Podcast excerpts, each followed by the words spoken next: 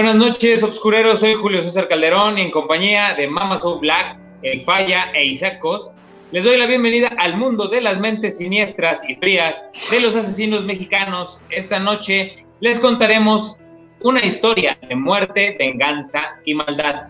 Esta es la historia del asesino serial mexicano, mejor conocido como Abdul Latif Sharif Sharif, mejor conocido como el Chacal de Ciudad Juárez.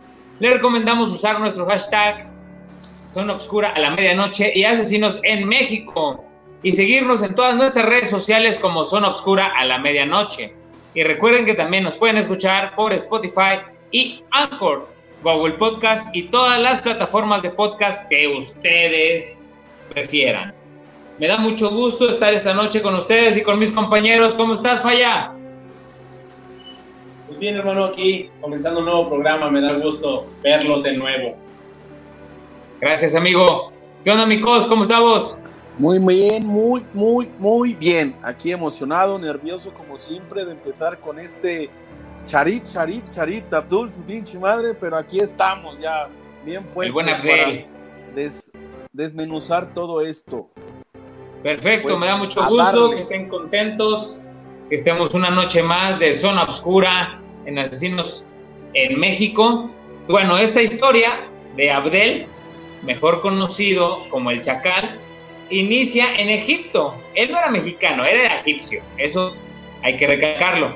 Él nació un 19 de septiembre de 1947 en Ciudad Juárez, Chihuahua.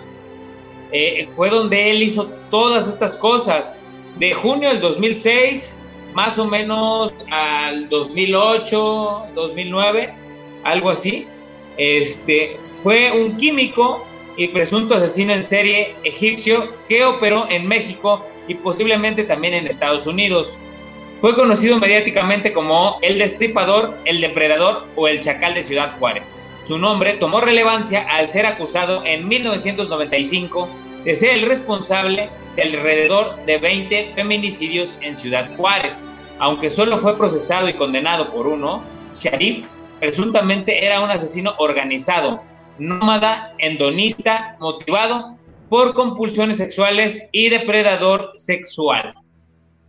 Pues, híjole, yo creo que así como lo pintan, es el super mega asesino, ¿eh? No hay un asesino más inteligente, un violador más preponderante que este cabrón, ¿eh? O sea, aparte, como cuenta su historia, es que él inicia en Estados Unidos. Era un vato que venía de Egipto y ahí tiene una historia bien turbia, ¿no? No sé si ustedes se la sepan, la historia de la juventud, de la niñez de este buen Abdel. Sí, eh, pues eh, nacido en, la, en, Egipto, este, sabemos que por esos años o por esas tierras, pues es un poquito muy diferente a lo, a lo que se vive en Latinoamérica o en América, ¿no? Porque ya se casan con la misma prima, esas son creencias o, tradiciones muy diferentes a las que vivimos aquí, ¿no? Y todo el contexto, exacto, bueno, pues podría ser que usos y costumbres, pero algo, algo hay de eso, ¿no? De todo lo, todo lo que hace, a todo lo que conlleva todo lo que pasa durante toda su niñez, ¿no?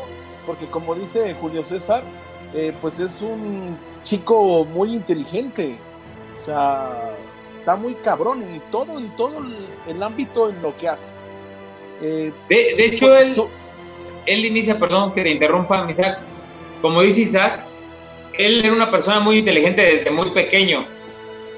Él desde muy niño pierde a su mamá, se queda con el papá y el papá es una persona que, lo, reprime mucho, que lo, también lo impulsa por ese mismo rigor en lo que él lo tiene. Desgraciadamente también abusa de él física y sexualmente. De ahí vienen muchísimas cosas. El papá no quería que estudiara, él no creía en la escuela. Al final, como se da cuenta que él es muy inteligente, lo deja estudiar y ahí tienes toda la razón, No por nada estudió en la universidad y se graduó como químico, ¿no? Algo así. No, y tan solo que sea químico, ¿no? O sea, oye, con todo el respeto que se merecen todas las carreras, que algunos ni tenemos, pero estudiar y, le, y quemarse las pestañas está muy cabrón. Y luego tan solo químico, ¿no? O sea, no estamos hablando de cualquier cosa, ¿no? De cualquier carrera, ¿no? Exacto. Tú, mi falla, ¿cómo, cómo escuchas esta onda? Está medio perversa, pero seguimos igual que con otros programas, ¿no? Es un, es un patrón que, que, toda la influencia es de, de, la familia, del papá ahora más que nada.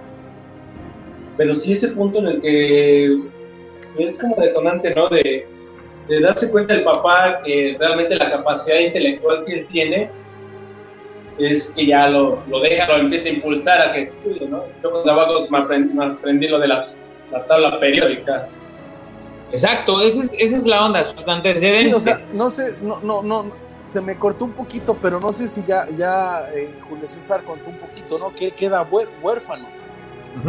él, queda, él queda huérfano a los 12 años, ¿no? Y, Así es. su padre lo obliga a, a, toda esta situación que vamos a desmenuzar. No sé si lo pueda decir para no salirme de contexto. Adelante, adelante. está súper, ¿no? Esta historia de. Dale, dale. Lo, lo, que decía el buen Fayam, ¿no? De, de los usos y costumbres él viene de una familia musulmana y sabemos que los musulmanes son como mi amigo el Fayal, que no tiene de una, sino tiene como de a cinco mujeres, ¿no? Prácticamente. Exacto, la vecina. la vecina, la prima, la del anexo, la de la enfermería, andas con todo mi falla, ¿no? ¿Qué, quieres que haga? Es ayuda, es ayuda a la comunidad. Excelente. la comunidad. No, y, como un benefactor. Eso es todo, mi falla. Pues mira, en todo este contexto que vamos a desarrollar en, los siguientes minutos, pues a él prácticamente lo obligan, bueno, las raíces que se hacen, a, casarse con su prima. Y decíamos o platicábamos, pues por ahí dicen que a la prima se le arrima, pero él no quiso, o sea, él quería estudiar, él quería ser él salir adelante y ser alguien en la vida. Y fue mucho en la vida, o sea, Tan solo que está en este super programa, ¿no? De Zona Oscura a la medianoche, porque fue de una mente siniestra, una mente bárbara en todos los aspectos. Y vamos a platicarle también a nuestros amigos que empieza de una manera bastante turbia, pero no se pueden perder porque esta, esta historia cada vez envuelve cosas distintas y tiene un desenlace raro, ¿eh? No, no es un desenlace común y corriente como el que nosotros estábamos eh, planteando desde un principio. Bien, amigos, no se olviden darle like, suscríbanse y compartan. Ya saben, este programa se va a poner excelente, muy bueno. Hashtag Zona Oscura de la Medianoche. Así es, les voy a contar un poquito, como decía Isaac, de la infancia y juventud, ¿sale? Dice, Sharif nació en el seno de una familia musulmana en Egipto. Fue hijo único durante su infancia, sufrió de constantes abusos sexuales por parte de su padre y varios familiares varones. Quedaría huérfano de madre siendo un niño. Su padre se oponía a que él asistiera a la escuela, sin embargo, siempre mostró cierta inteligencia eh, adiestraba palomas mensajeras y pescaba en el río. A los 12 años, su padre combinó su matrimonio con su prima de 10 años. Tres años después, Sharif se retractaría de su promesa de matrimonio para viajar a los Estados Unidos. Sin embargo, esto no fue del agrado de su familia, pues una de sus tías le lanzó un maleficio. ¿Ustedes creen que ese maleficio fue el que le cayó y le dijo, tú vas a ser uno de los peores asesinos en México y Estados Unidos? Pues igual podría entrar lo de libre albedrío, ¿no? igual y se fue con esa idea de, bueno, mi familia ya sufrió el rechazo por haberme negado y, no sé, a lo mejor poco a poco fue maquilando, esa separación de su familia fue lo que a lo mejor estalló o hizo esa, esa esa idea en su, en su cerebro, ¿no? De, bueno, ya alejé de mi familia, vengo maldito, pues es lo que me lleva, es lo que conlleva que yo haga eso. El detonante. El detonante, exactamente. ¿Tú crees que ha sido ese detonante, Cos? Pues, eh, ay, no sé. bueno, a mi entender, creo que es lo que él se ponga, ¿no? Porque realmente era, era una mente súper brillante. Sabemos que en esas tierras, como lo decimos al inicio, o sea, sí está muy cabrón porque te entierran con joyas y tienen otras, otros, eh, ¿cómo podría decir? Mm, ay, a ver, ayúdenme, ayúdenme. Modus vivendi, ¿no? O sea, o sea, sí. creen, en muchas cosas. O sea, tradiciones, ¿no? tradiciones, religiones, o sea, creen en muchas cosas. Entonces, de ahí yo pienso que parte todo. O sea, sí, porque fue muy inteligente para todo, para la, escuela y para hacer todo lo que vamos a ver. O sea, yo creo que él se la creyó en el aspecto que podía salir adelante. Y todo ese ingenio que tenía, pues lo ayudó, le ayudó a hacer todo lo que hizo, ¿no? Entonces, ¿tú sí crees que el maleficio sí fue real? Yo digo que sí. ¿Sí? ¿Tú, ¿tú falla?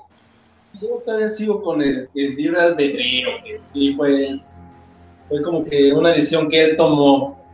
Sí tuvo mucha influencia por quién, de quién fue, ¿no? De su familia, pero... Claro. Yo sí pienso que tuvo la decisión de haber dicho, bueno, no me afecta, pero al final de cuentas Pudo haber tomado otro camino. Es correcto. Que al final de cuentas, si lo vemos en un, en un punto, en un punto, perdón, malo, pues sí ya, puso el charco ya maldito, ¿no? Con esta, con este abuso que tuvo de su padre. ya. Exacto, que ahí es lo que dice Cos, ¿no? O sea, al final en todas sus creencias, todos sus usos y costumbres, en todo lo que ellos creen y, y viven, posiblemente él dice, pues estoy maldito y pues me agarro, ¿no? Puede ser. Bueno, estudiaría ingeniería química en la Universidad del Cairo, donde alcanzó un promedio de 9.9.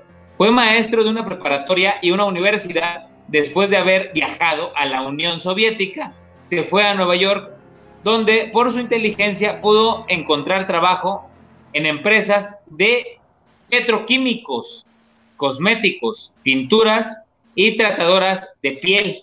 Era el profesional atractivo, exitoso y joven, la que las mujeres se convirtieron en una de sus obsesiones durante sus 21 años de, estancia en Estados Unidos.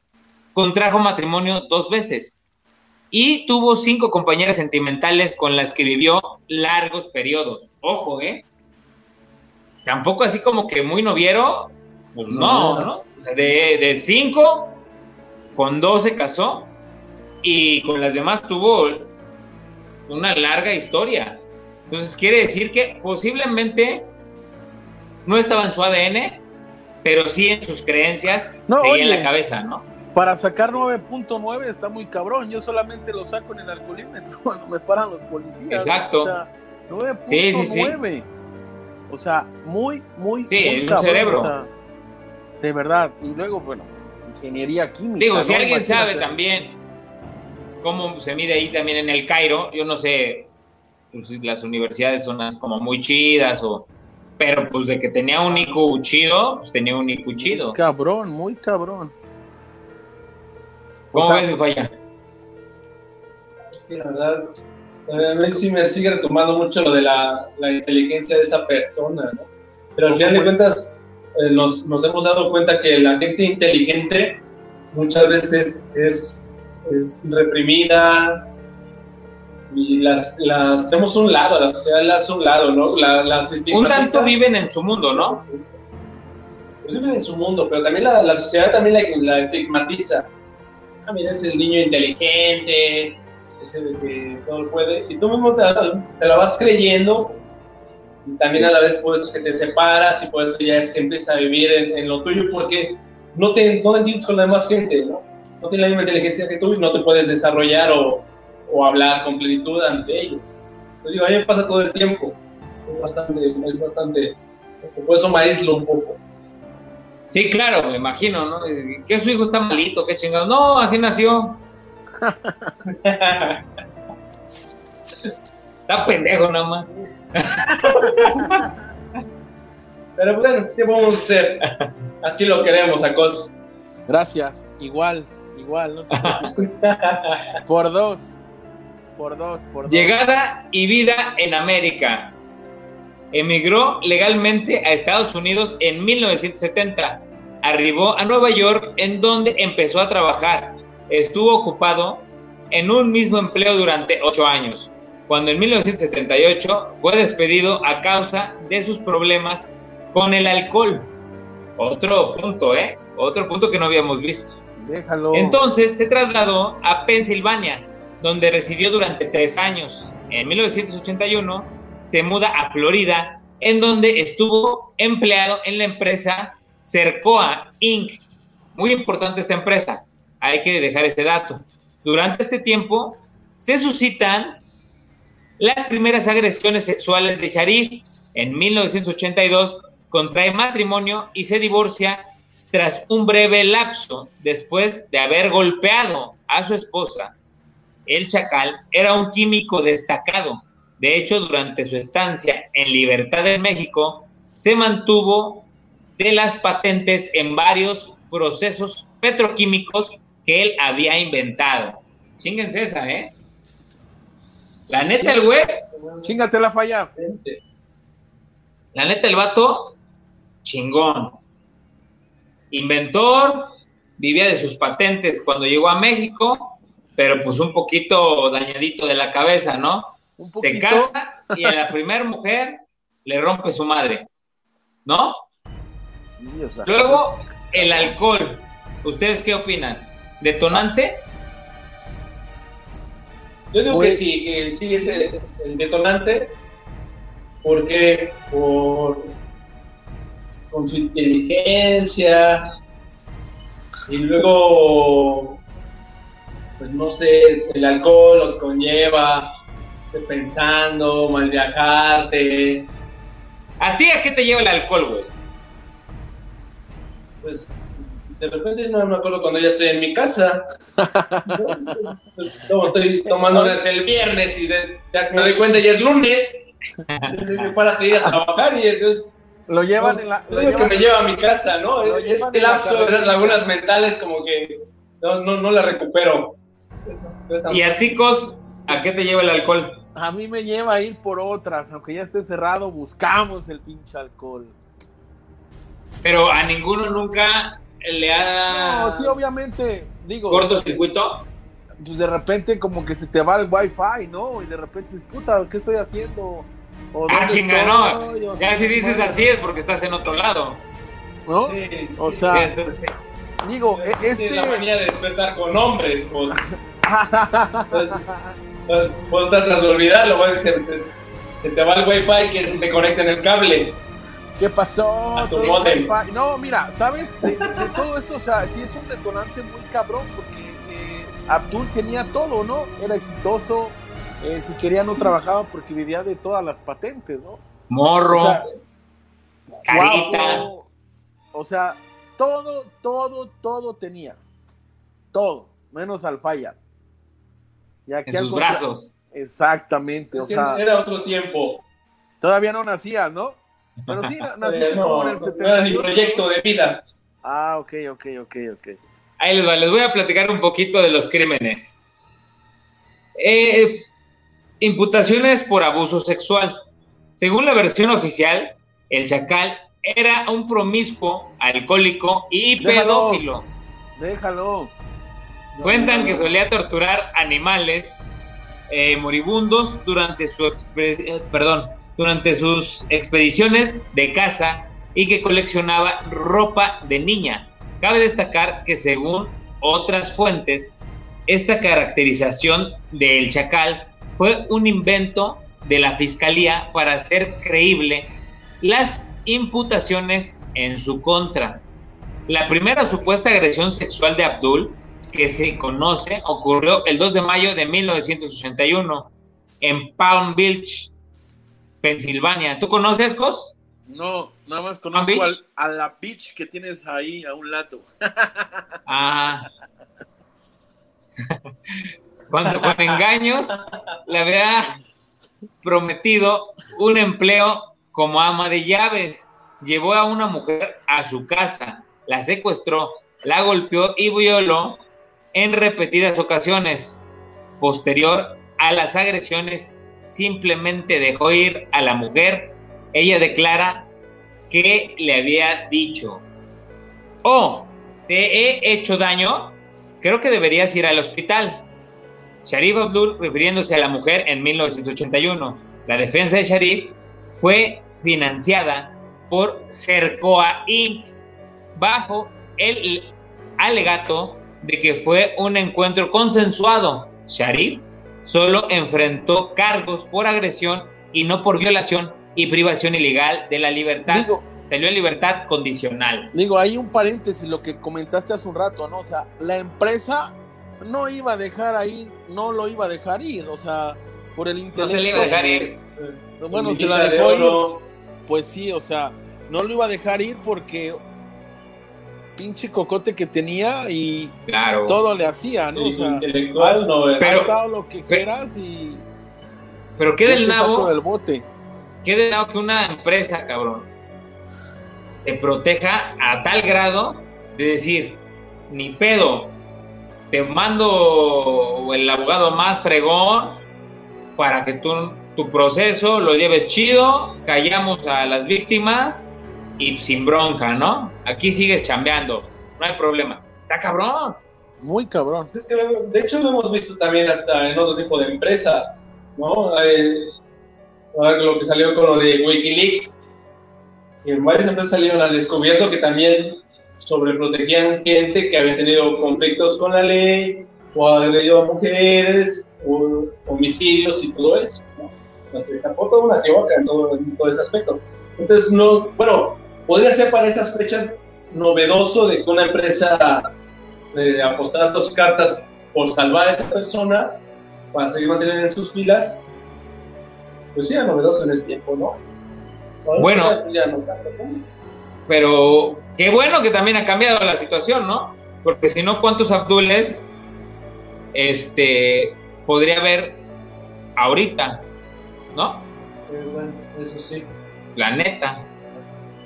Bueno, ahí les va. Casi justo después de salir de prisión, en agosto de 1981, agrede a otra mujer. En esta ocasión, es condenado a 45 días de prisión. Nuevamente, su defensa es financiada por Cercoa Inc. Curiosamente, Sharif no fue despedido en 1982. Ah, no es una, ya van dos. Y dice la empresa, no hay pedo, síguela aquí.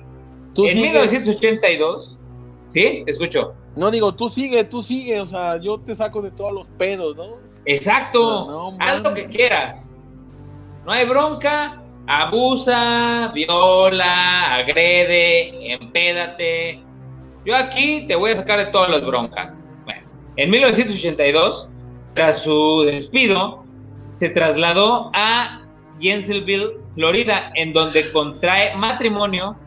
Su esposa se divorció de él después de que éste lo hubiera golpeado hasta la inconsciencia. El 17 de marzo de 1983 se registra la tercera violación de Sharif, nuevamente con el engaño de la oferta de empleo como ama de llaves. Atrae a una mujer a su casa, la golpea, la viola, la amenaza de muerte ella logra escapar y lo denuncia. Esta vez es condenado a 12 años de prisión en 1984. Tras pasar tan solo 5 años en prisión, sale en libertad en 1989, pero el chacal no es deportado a Egipto, pese a que el juez había dictaminado que así sería. Ese año se traslada a Midland, Texas, en donde es contratado por la empresa transnacional Beckmar Research and Technology en 1991. Es detenido por conducir ebrio y pese a ser identificado, no es deportado. En 1993, supuestamente, vuelve a violar a una mujer. Su defensa es patrocinada por Bermac Research and Technology y en un acto de total impunidad es dejado en libertad bajo la promesa de que nunca más volvería a pisar suelo estadounidense. O sea, una una tras otra. O sea, ¿no? o sea, de una empresa se ficha otra empresa y esa misma empresa lo vuelve a sacar del hoyo. No, no y aparte. Una y otra vez. Ponte a ver. Ese güey entra por papeles, ¿no? Entra con papeles a Estados Unidos. Legal. Sobres.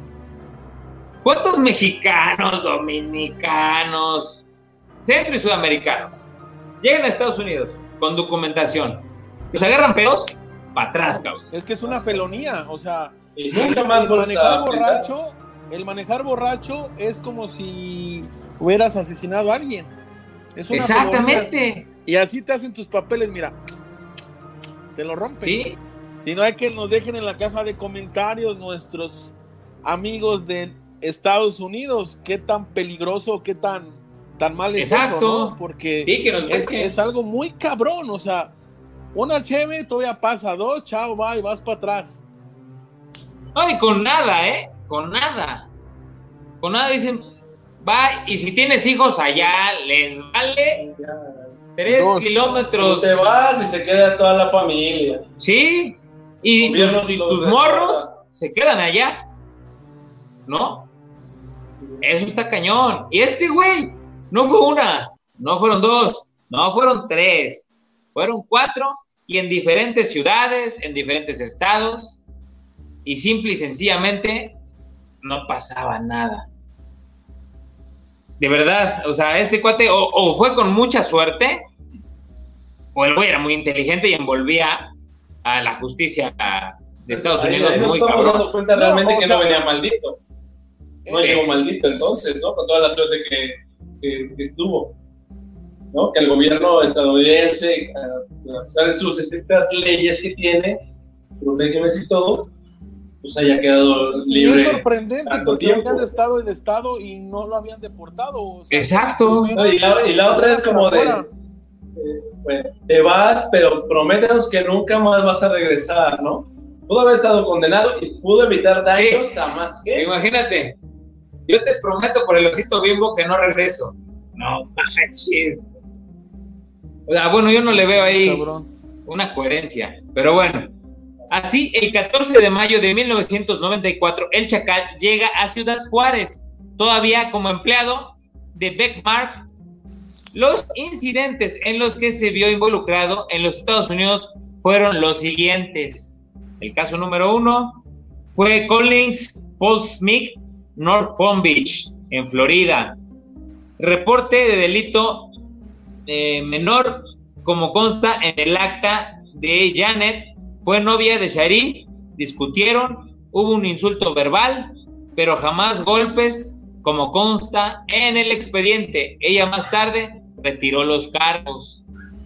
O sea, nada más échenle. Es el primero. El segundo dice, esta mujer la conocí en el bar de un hotel donde Sharif asistió a una convención de químicos. Charlaron y bebieron en el bar. Sharif le invitó a su casa, a lo cual ella aceptó. En el trayecto a su casa, la mujer le hizo saber a Sharif el costo de sus servicios, a lo cual Sharif le dijo, ¿que no eras una profesional de petróleo? Entonces, ¿no eres más que una vulgar prostituta? Y se burló de ella. La mujer quedó tan indignada que presentó cargos de violación sexual. Sharif compareció ante la corte y contó lo sucedido, por lo cual el juez le dijo que tenía razón, sin embargo, no tenía derecho de decir prostituta a una prostituta. Eso también consta en el expediente antes mencionado. O sea, ¿le valió madre si la golpeó o no? ¿Le importó que una prostituta le dijo prostituta? ¿Qué pedo con el juez? O sea, estuvo más cabrón que le haya dicho prostituta que todos los hechos que había hecho anterior. Ahora sí que todos los hechos de años antes, ¿no? Oigan, pero dices, con los antecedentes, ¿le creo a este güey? O sea, porque él, según está en el expediente, el juez le está creyendo. Ahí no constan golpes, no constan violencia sexual, no, no consta nada. Lo que consta es lo que él dice y esa es la verdad, ¿no? Pero también hay, igual hay que ver el, arreglo que llegó ella con, con él, ¿no? Está como platicabas de, de su ex esposa que ha dicho que había que dio los cargos, ¿no? Pero pues ahí claramente una, una módica, dame un, pellizquito de lo patentado que ya tienes, pues ya me queda para sobrevivir y sobre mis cargos. Ah, pellizcote el que les metió, ¿no? Pellizcote, pero ya de por vida. No, o sea, es, es increíble toda esta ah, situación. Híjole. Porque, o sea, de verdad, por algo muy, bueno, que también no es mal, eh, es una mala palabra, ¿no? A, final de cuentas, pero una mala palabra, no un hecho. Un hecho está mucho más cabrón.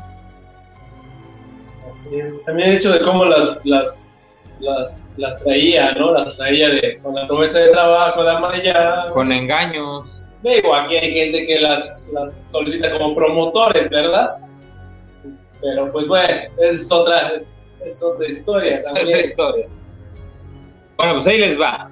En mayo 2 de 1981, Molly Fleming por agresión sexual. Esta mujer era vecina de Sharif. Se conocían de vista y en una ocasión la mujer tocó la puerta de Sharif y este la invitó a pasar. Estuvieron charlando y bebiendo hasta que la mujer decidió retirarse porque se sentía borracha. A los pocos minutos de que la mujer se marchó de casa de Sharif, le llamó por teléfono pidiéndole, eh, perdón, subiera a su departamento, a lo cual accedió. Cuando éste subió, la mujer estaba en ropa íntima, muy sugerente, y tuvieron relaciones sexuales. Rato después llamó al novio de la mujer y le dijo que iría a verla, a lo cual la actitud de esta cambió totalmente, pero pone el chacal y lo corre de su departamento. Pero llegó el novio de la mujer, se dio ah, cuenta de todo y esta inventó que Sharif la narcotizó. El novio de la chica, ofendido, llamó a la policía. Sin embargo, el chacal tenía en su casa aún las copas donde había estado bebiendo juntos. Se analizaron los vasos y no contenían ningún tipo de narcótico como lo mencionó la mujer, solamente residuos de vodka. Al chacal únicamente le dieron cinco años de libertad condicional. Ese es el caso 3. El caso 4 fue en marzo 3 de 1981. Susan Wade, golpiza sexual. Esta mujer era estudiante universitaria y vivía en casa del Chacal. Desde el inicio acordaron tener relaciones sexuales, debido a que ninguno de los dos tenían pareja. El Chacal tuvo que salir de viaje de trabajo. Estando fuera, la llamó por teléfono y la notó extraña. A lo lejos, escuchó otra voz.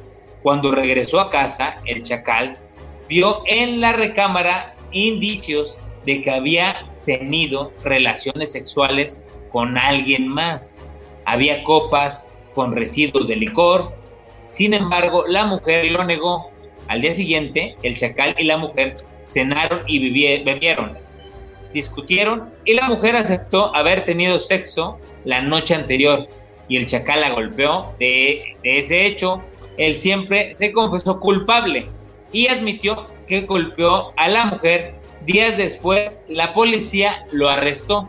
Además, se le castigó por transgredir la orden de libertad condicional del caso anterior número 3.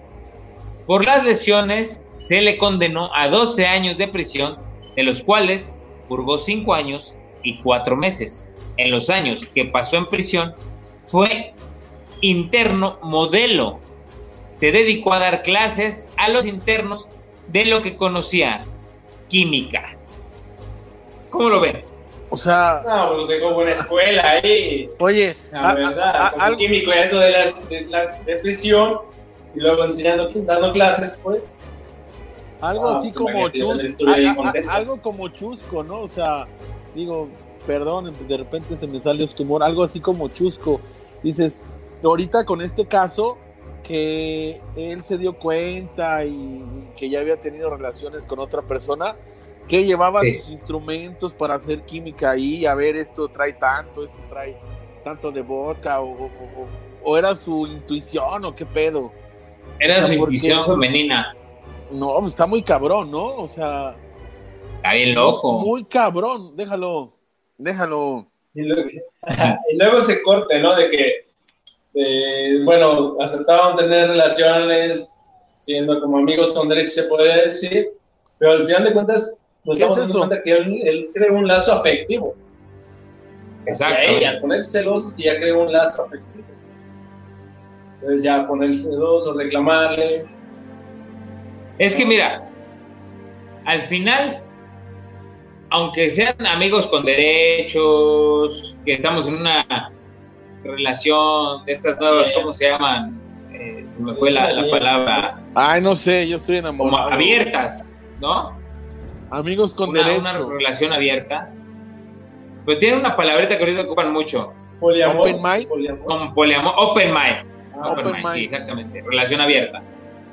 Entonces, a lo mejor, digo, si en este tiempo es difícil llevar una relación así, que la mente está más abierta, ahora en aquellos tiempos, lógico que decides ya tener tus arremucos y pues ya es mi, mujer, ¿no?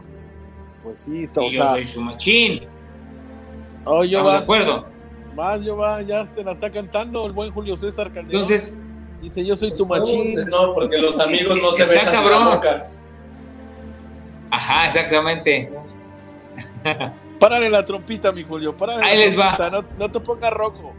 El caso número 5 fue en Midland, Texas. Nancy Díaz, violación sexual. Fue el 31 de octubre, noche de brujas. Sharif decide ir a un bar a festejar tal fecha. Ahí conoce a Nancy Díaz y a su prima después de cerrar el bar. Sharif invita a la mujer a su casa y ella acepta. Tuvieron relaciones sexuales en cuatro ocasiones seguidas. Ah, chinga, ah, bárbaro, ¿eh? Al ah, amanecer, Sharif lleva a la mujer a su casa y metros antes de llegar a ella, la mujer le pide que se detenga debido a que estaba el coche de su marido. No volvió a saber de la mujer hasta días después que se presenta Nancy con su esposo, el cual era un compañero de trabajo de Sharif, y le pide arreglar el ultraje. El era Chapulín, era Chapulín.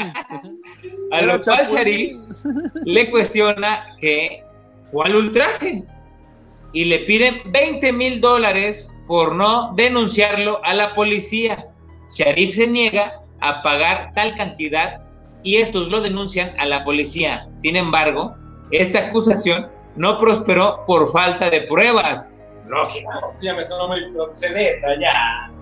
Tú, cabrón, ¿no? Eh, fue un cuatrote, ¿no? La neta. Ya, a mí se me hace que ya lo traían pactado.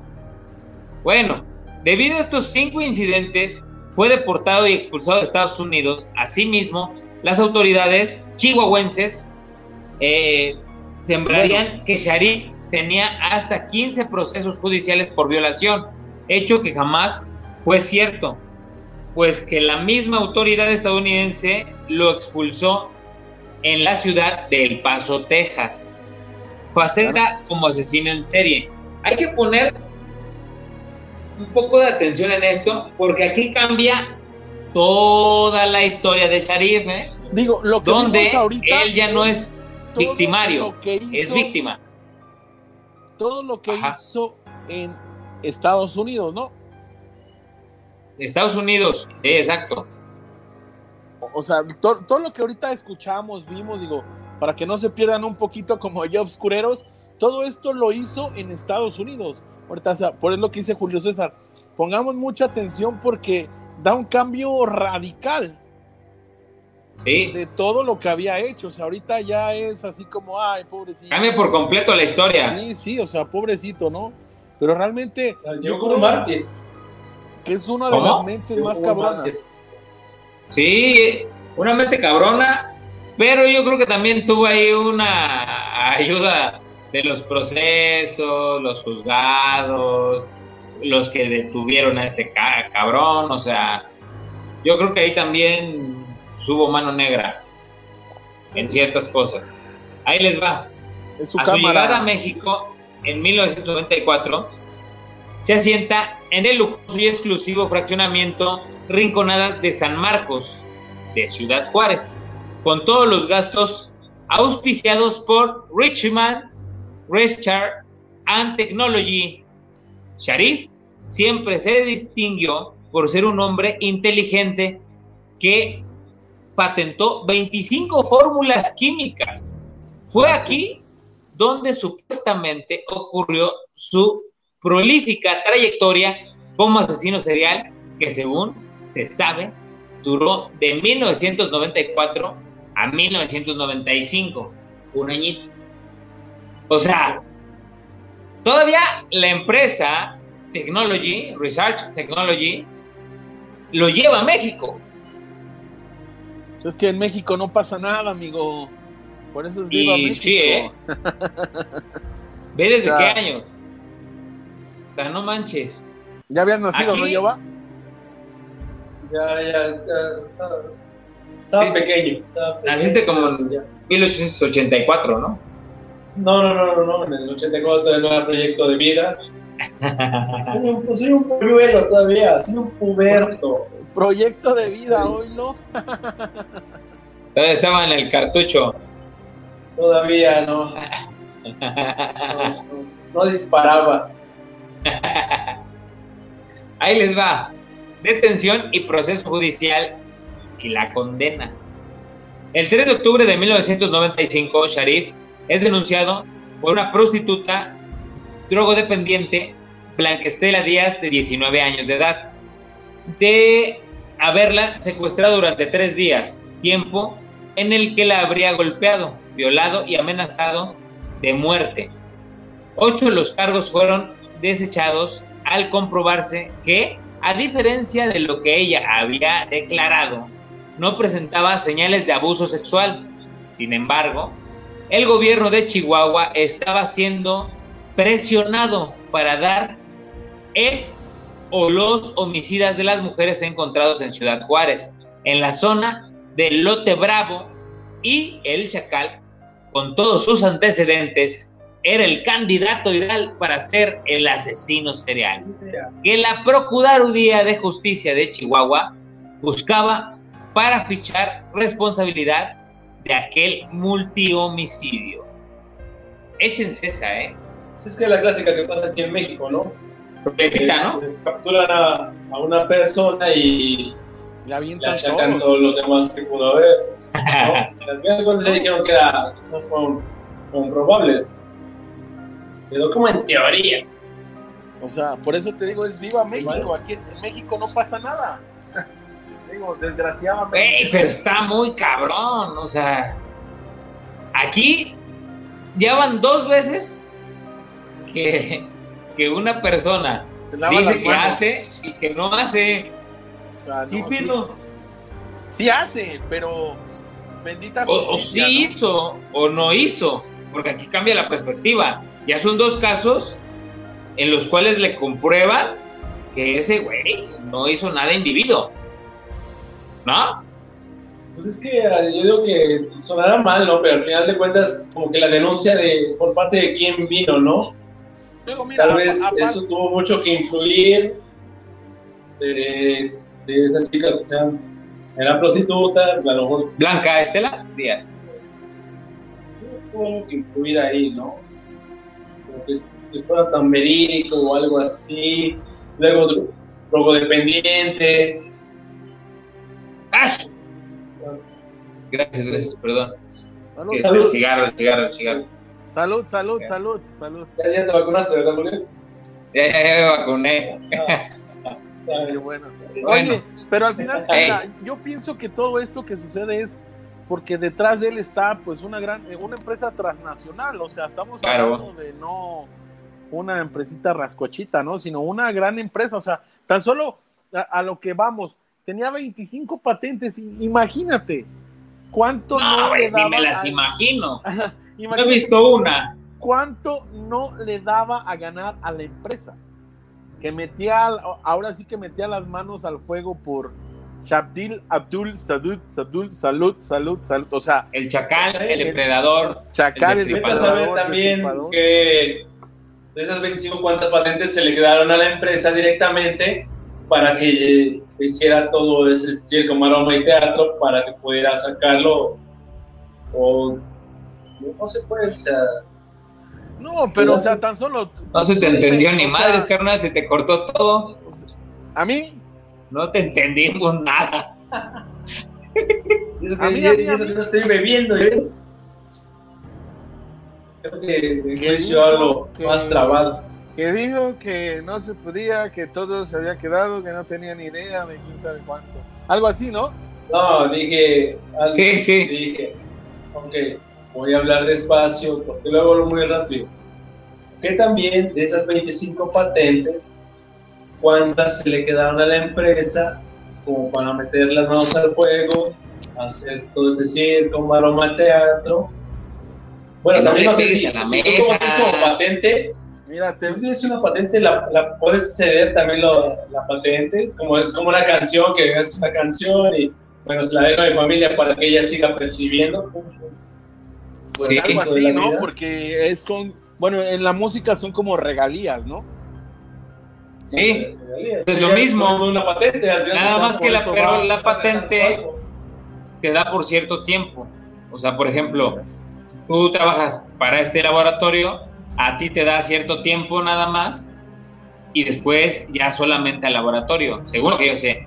Pero aquí hay muchos expertos y que nos dejen en la cajita de comentarios. Exactamente. Sí, este, ustedes saben cómo es esta onda de las patentes, químicas, físicas, biológicas.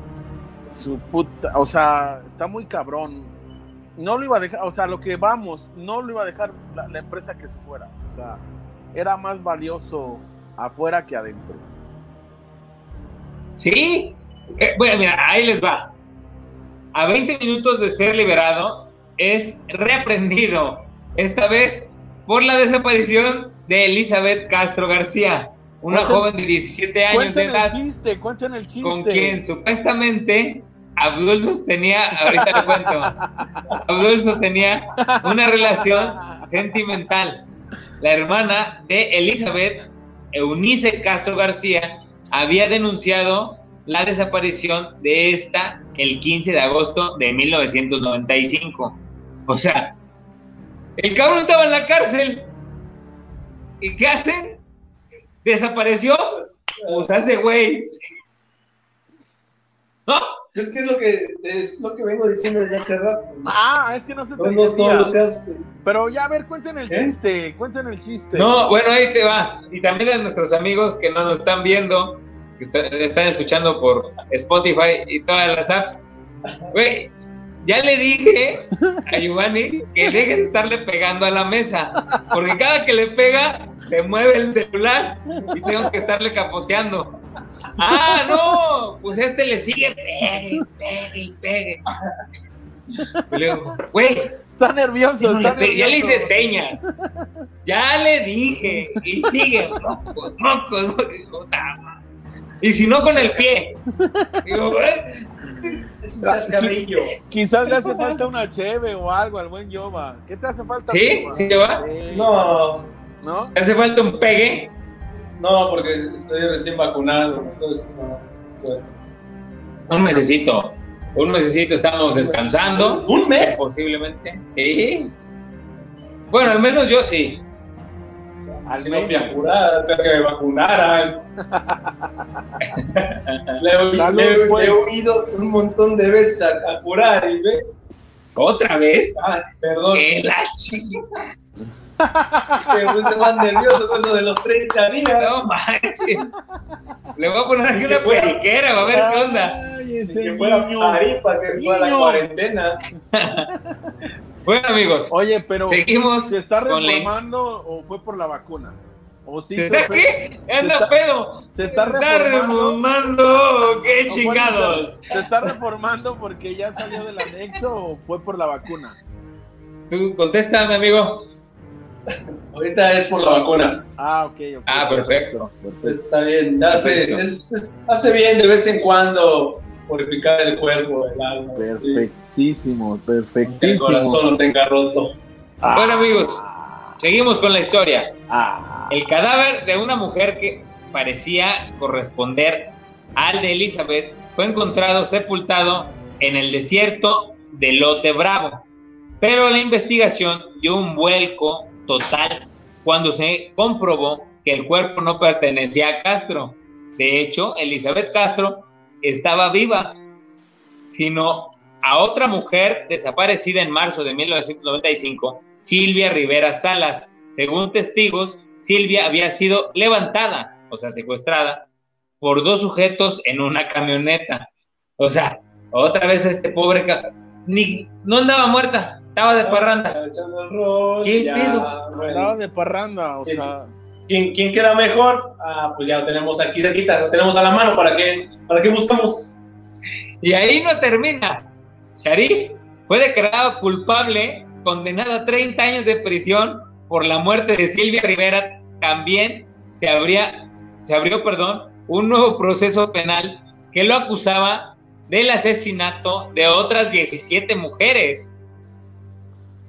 Curiosamente, el egipcio estaba en prisión y los cadáveres de mujeres violadas y estranguladas continuaban apareciendo en distintas zonas de Ciudad Juárez.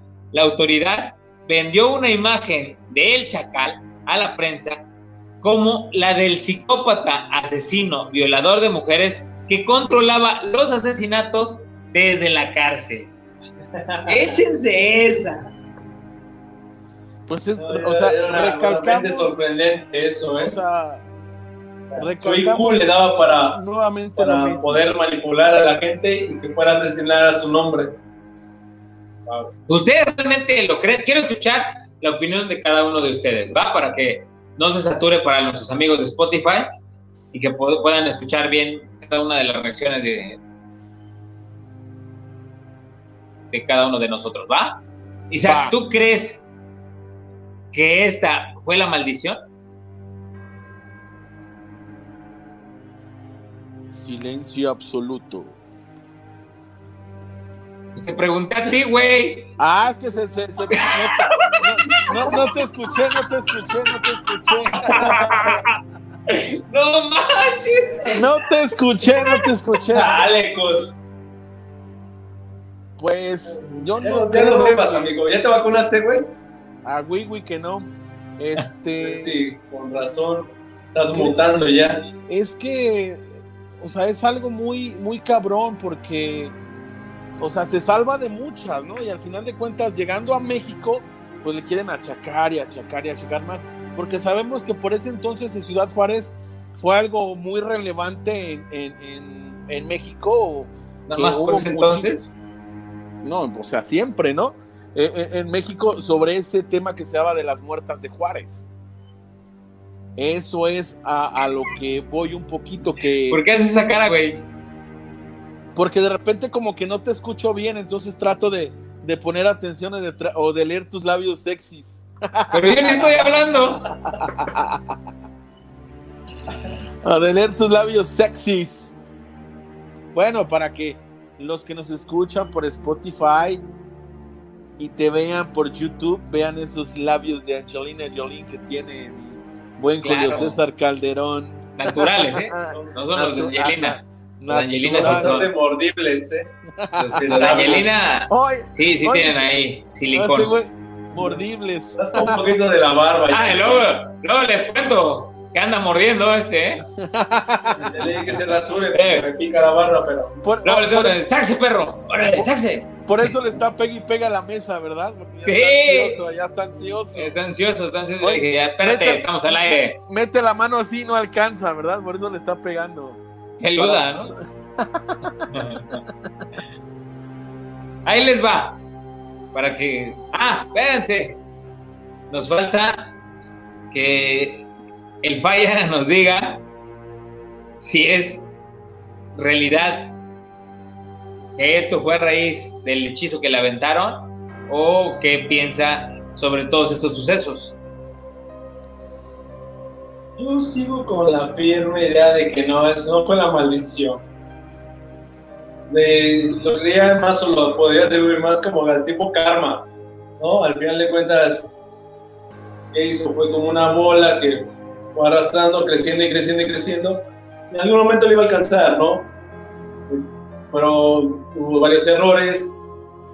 Hubo un gobierno que lo pudo haber por nada, lo, lo, absolvió o quedó absuelto de, de, todo lo que, lo que pasó, una condicionante de que no volviera a pagarse jamás.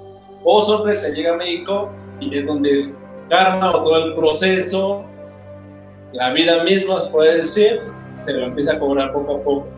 Y cada quien agarra su pendejo, ¿no? De Jacos, que está tomando, muy tranquilo, en su casa, saludable. Ni tan saludable, ¿verdad? De puerco, pero bueno. Pero bueno. Déjalo. La maldición no es. Déjalo. Bueno, ahí les va. Polémica y chivo expiatorio. Pongan atención también aquí. Ponte. Eh, no está como todo bien. Este, en referencia, eh, aparecen unas publicaciones acreditadas, otras no. Eh, supuestamente el 18 de agosto del 2003, ¿va? Más o menos esto que dice. Sarif fue conocido en Ciudad Juárez como un criminal sexual con un largo historial de agresión a mujeres. No fue difícil creer que todos, que él era el responsable de los asesinos, perdón, de los asesinatos en serie. Además, para la Fiscalía y el gobierno de Chihuahua, era un verdadero alivio poder presentar a un responsable de los feminicidios. Así calmarían los reclamos de las familias de las asesinadas y calmaban a la prensa, no solo nacional, sino mundial, que tenía en la mira a Ciudad Juárez. El chacal no hablaba español, era extranjero, sin familia y además con un historial de agresión sexual era la persona idónea, perdón, idónea para sembrarle los homicidios de mujeres encontrados en la zona de Lote Bravo. Asimismo, un día estando en prisión, el Chacal convocó a medios de comunicación para dar una rueda de prensa en la cual diría el nombre de los verdaderos asesinos de las mujeres encontradas muertas en Lote Bravo. Ante la presión de la prensa y su escaso español, salieron a la luz nombres como el de Alejandro Maínez y Melchor Meines, primo del primero. Alejandro Meines se enamoró de una chica morena, delgada, de clase humilde, y Alejandro, como es conocido por toda la ciudad Juárez, es el hijo adoptivo de un prominente empresario juarense, dueño de casas de juego, bares y más lugares de ocio de la frontera con El Paso. Alejandro Maínez asesinó a la chica. El chacal decía haberlo conocido en un bar del Melchor, del centro de Juárez, donde alardeaba de haber asesinado y violado a las jovencitas con ayuda de su primo. Perdón, de su primo Melchor. Las autoridades forenses jamás indagaron sobre esa información, pues se sabía por el propio egipcio que el padre de Alejandro Maínez había pagado a las autoridades de la Procuraduría para que su hijo gozara de inmunidad total. Cita requerida en efecto, así sucedió, pues jamás se le molestó ni se le buscó a Alejandro Maínez para que diera su versión de los hechos respecto a lo hecho por el chacal, el egipcio. Hacía constantes ruedas de prensa, situación que lo trasladaron, perdón, situación que no les pareció conveniente a los altos mandos de la Procuraduría Judicial de Chihuahua. Así que lo trasladaron al penal de Chihuahua como un preso de alta peligrosidad. Le negaron el derecho de ver muchas veces a sus abogados defensora con quien cualquier tipo de pretexto. Mm, plantilla, cita requerida y la situación en Juárez seguía peor, pues aún y con Sharif incomunicado y en la cárcel, los cuerpos de jovencitas violadas y estranguladas bajo el mismo modus operandi continuaban apareciendo. ¿Cómo ven esta onda? Pues es que es un poco difícil, ¿no? Si ya, como tiene un presidente que fue, el hijo de un, de un gran empresario, al final de cuentas soltó una buena cantidad de dinero para que su hijo quedara inmune, como dices, pues es su palabra contra la de. De su palabra. Prácticamente no tiene, no tiene dinero. Cálgate.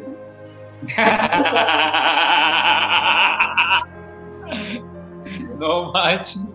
Es que me concentré en lo, de, lo que dijo Cos, ni entendí lo que dijo Cos, se me fue a mí la idea. Es su palabra, es su palabra. ¿No? Bueno, después de todo esto, pues buen, buen Sharif, ¿no? Aldef Latif Sharif falleció el 2 de junio de 2006 a la edad de 59 años en el Centro de Rehabilitación Social de Chihuahua por un paro cardíaco consecuente a un shock hipovolémico generado por una hemorragia intestinal crónica por una úlcera péptica. Ya desde el 2013, perdón, desde el 2003, había sido diagnosticado con cirrosis hepática subsecuente a hepatitis C y hepatitis alcohólica y un cuadro depresivo mayor. Esa fue la versión manejada por las autoridades. Fue sepultado en México, ya que no se logró localizar a ningún familiar que repatriaría sus restos. No hubo ninguna ceremonia religiosa. A su entierro asistió el cónsul egipcio en México, Karim El Sadat. Eh, alegó ser inocente hasta el último momento. Muerto Sharif, y hasta hoy en día continúan los homicidios de Ciudad Juárez con el mismo modus operandi con el que iniciaron, continúa desapareciendo mujeres en el mismo perfil como en 1993. Ahí se aplicó la de muerto el perro, no se acabó la rabia, ¿eh? Exactamente. Por eso, amigos, yo les decía que daba un giro la historia al finalizar. A pesar de que ya no está muerto, perdón, de que ya está muerto, a pesar de que. Ah, cabrón, revivió. Con la vacuna. Bueno, a pesar de que él ya estaba muerto, los homicidios siguen. Y hemos escuchado de un sinfín, ¿no? Lógico, aquí les hablamos desde una perspectiva 100% periodística. Nosotros nos apegamos a las investigaciones que han sido hechas por varios investigadores dentro de las redes sociales, también dentro del periódico y de muchos portales. Mm, la opinión de cada uno de nosotros es personal, es ajena a Zona Obscura de la Medianoche y cada uno tiene su propio pensamiento, como cada uno de ustedes creerá que Sharif, pues sí realmente hizo dos, tres cosas que al paso de los años lo trajeron a tener un juicio después, o realmente fue un chivo expiatorio de algunas autoridades, de algunas familias poderosas, y que aunque él ya no está, siguen, siguen y siguen desapariciones y muchas muertes. Amigos, pues se nos está acabando el tiempo. Me gustaría escuchar el cierre de cada uno de ustedes. Empezamos con Isaac y así sucesivamente, ¿vale? Pues mira, siento que en México siempre pasa esta situación. Ven que van pasando, a, que va pasando crímenes o va pasando alguna situación, hay alguien y a ese le ponen toda la culpa y si no le inventan, le ponen, o sea, en México desgraciadamente siempre pasa esto. Digo, por eso lo, lo, que decimos siempre, ¿no? Chicos, chicas, cuídense mucho porque realmente son situaciones muy cabronas, muy, muy, muy cabronas que es la realidad de día con día que va pasando en nuestro, en nuestro, me voy a ver bien poético, ¿no? En nuestro México, o sea, es esto, no hay como cuidarnos y si agarran a alguien le van a echar la culpa por 20, 30, 40, 50 crímenes que, que hayan pasado, ¿no? Chicos, pues cuídense mucho Exactamente. y está cabrón. Ese sería mi cierre. Perfecto, muchas gracias Isaac. Redes sociales. Me encuentran en Facebook como Isaac Cos y en Instagram como Cos Isaac. Y obviamente no se olviden de suscribirse a nuestro canal de YouTube, en Zona Obscura a la Medianoche, irnos a darnos like a Instagram, a nuestra página de Facebook. No sean malitos, denle like, compartan, que esto nos va a ayudar para que esto siga llegando para ustedes, porque lo hacemos por ustedes. Perfecto, muchas gracias, amigo. Mi buen falla.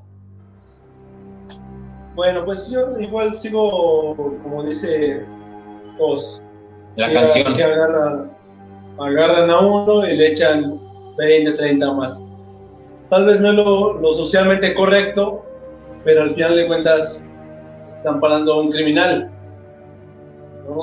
Tienen que buscar una alternativa de ver como en este caso, calmar a la sociedad, calmar a los medios. Entonces, ¿qué más que agarrar a una persona, exponerla como el más grande criminal que pueda haber, aunque sabemos que no son sus casos o sus crímenes a cometer, pero hasta cierto punto está bien porque ya lo detuvieron.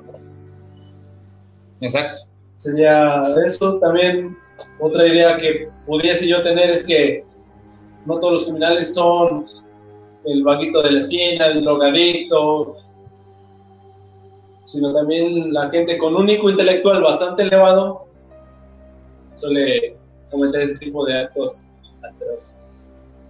Me encuentran en Instagram como el Falla Brown Facebook como Giovanni García y no se olviden de escucharnos el próximo miércoles. El próximo tema es La Matataxistas. Va a estar bastante interesante no se olviden de darle like, compartir, sobre todo,